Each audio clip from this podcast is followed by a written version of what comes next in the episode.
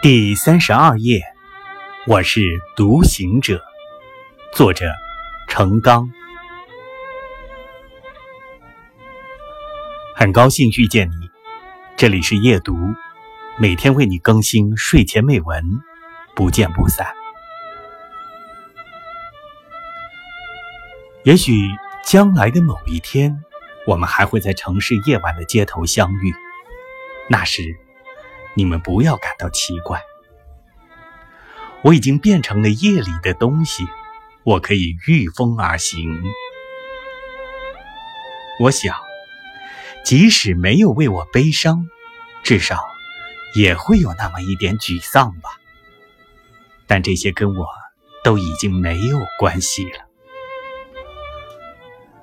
我曾经是个孤独的孩子，我孤独的来，如今。我又孤独的去了，没有人会想念我。